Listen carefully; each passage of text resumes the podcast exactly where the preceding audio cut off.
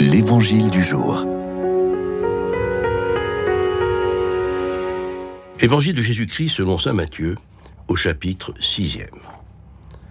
En ce temps-là, Jésus disait à ses disciples, Ne vous faites pas de trésors sur la terre, là où les mythes et les vers les dévorent, où les voleurs percent les murs pour voler, mais faites-vous des trésors dans le ciel, là où il n'y a pas de mythes ni de vers qui dévorent, pas de voleurs qui percent les murs pour voler.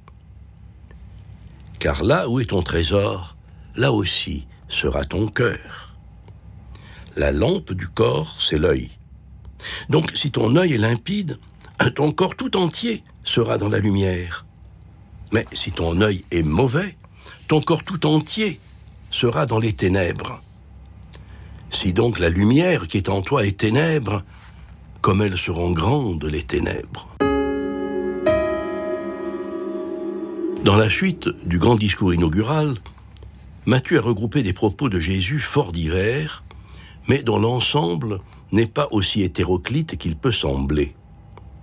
En fait, chacun de ces dits de Jésus est la mise en place du programme de vie qui a été inauguré par les béatitudes et qui s'est poursuivi par touches successives. Après avoir fixé les règles de vie du royaume, Jésus s'attache à nous les faire appliquer. Ce qui nous est cher, notre trésor, n'est pas fait d'or ni d'argent. C'est le trésor de nos bonnes œuvres, mystérieusement accumulées dans le ciel.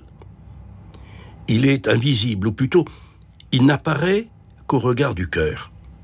Car l'œil dont Jésus parle ici n'est pas l'organe de la vue euh, dans la tradition biblique, c'est le regard intérieur. S'il est limpide, s'il est transparent, il sera pénétré de la grâce de Dieu, souvent comparé au soleil, à la lumière. Mais si nous secrétons de noirs desseins, si nous voilons notre regard intérieur, le soleil ne pourra pas y pénétrer. Nous resterons dans l'obscurité. Les ténèbres ne sont pas ici l'absence de la lumière naturelle, elles sont l'épaississement de notre sensibilité, la myopie de notre attention à l'autre le grand discours inaugural, composé par Matthieu, se poursuit tout au long de la semaine prochaine. L'évangéliste le conclut sur la réflexion des auditeurs. Jésus parle avec autorité.